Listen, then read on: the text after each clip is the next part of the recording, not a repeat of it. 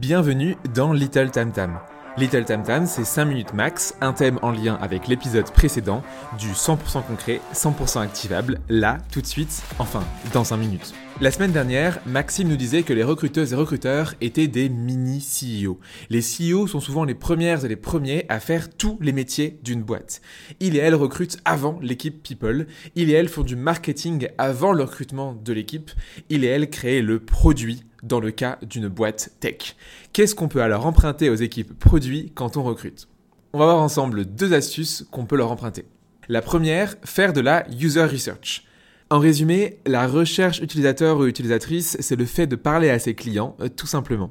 Nos clients à nous, quand on recrute, ils sont doubles. Ce serait trop facile sinon.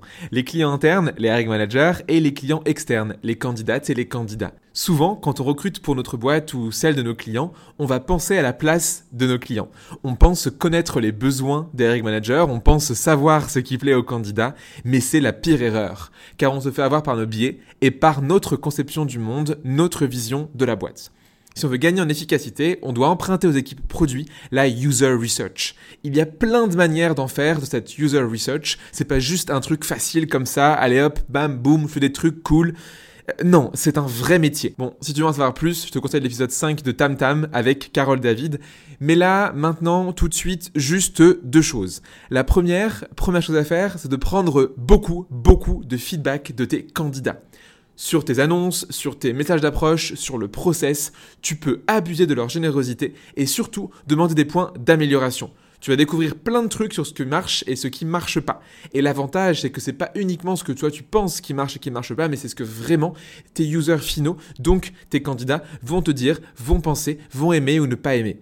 Deuxième chose, faire une rétro avec tes hiring managers en fin de process. J'ai déjà détaillé ce process euh, dans l'épisode de Tam Tam sur les deux rituels recrutement, mais si tu veux savoir de la part de ton équipe ce qui marche et ce qui marche pas, c'est de leur en barre de faire une rétro. Grosso modo, la rétro, c'est en fin de process, demander ce qui a marché, ce qui n'a pas marché, ce qu'on pourrait changer, ce qu'on pourrait améliorer, ce qu'on pourrait arrêter, mettre en place, etc., etc. En gros, de parler avec ses hiring managers pour mieux progresser ensemble. Deuxième chose qu'on peut piquer aux équipes product, c'est de faire du process mapping. Process ma quoi? Pas de panique, je t'explique cet anglicisme qui n'est que douceur malgré un nom qui fait peur. Le process mapping, c'est tout simplement le fait de mettre à plat toutes les étapes de son process pour mieux le comprendre et l'optimiser. Elodie en parlait dans l'épisode 10 pour améliorer l'expérience candidat. Les product managers sont des experts de Figma et autres outils et ils vont via ça faire des customer journey ou trajet client en français. Le customer journey, c'est la liste des étapes et des interactions qui vont se présenter à un utilisateur, qui vont se présenter à un user et ou à un client. En recrutement, on peut appliquer exactement la même chose. On peut mettre à plat tout son process pour voir ce qui marche ou ce qui ne marche pas. Les deux critères majeurs pour voir l'efficacité d'un process vont être 1. L'impact sur la qualité du recrutement et 2. L'impact sur l'expérience candidat. Chaque étape de ce voyage candidat va avoir un impact sur la qualité slash va avoir un impact sur la qualité ou sur l'expérience candidat ou souvent les deux. Et si en plus on a interrogé les candidats en amont, vous savez, dans la partie qui s'appelle euh, la user research, on peut s'en servir des feedbacks qu'on a récoltés pour vraiment analyser de fond en comble son trajet candidat. Trois exemples ici. Exemple numéro 1, une annonce longue et complète. Certains vont dire que c'est une bonne idée, d'autres non.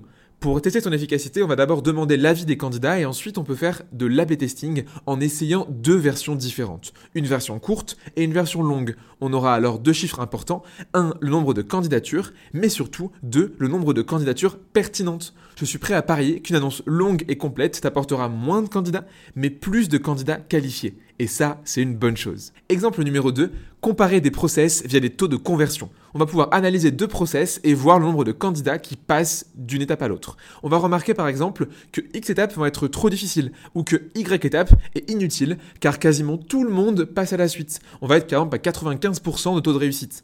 En mettant à plat les process et en collectant de la donnée, on va pouvoir améliorer nos pratiques. Exemple 3, faire de très longs tests techniques pour des profils d'ingénieurs. Ici, en mettant à plat le process et en regardant les données, on pourra réaliser par exemple que ça joue beaucoup sur la qualité de candidat. Les personnes qu'on recrute sont très compétentes, mais que ça impacte négativement en revanche l'expérience candidat. C'est trop lourd de demander cette étape et les gens vont s'en plaindre lors d'un NPS ou bien sur des sites comme Glassdoor par exemple.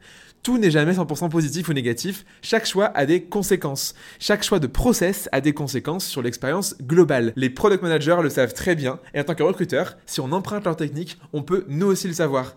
Et ça, c'est quand même pas mal pour s'améliorer en permanence, non pas sur de l'intuition, mais sur des chiffres et sur des retours des personnes qui sont les plus concernées, à savoir nos candidats et nos clients internes, les hiring managers. C'est tout pour l'épisode de Tam Tam sur ce qu'on peut emprunter au product manager. Et si tu veux en savoir plus, tu peux écouter l'épisode précédent avec Maxime Lebras qui nous explique tout ce qu'on peut emprunter à d'autres disciplines pour devenir des recruteurs et des recruteuses encore meilleurs qu'hier.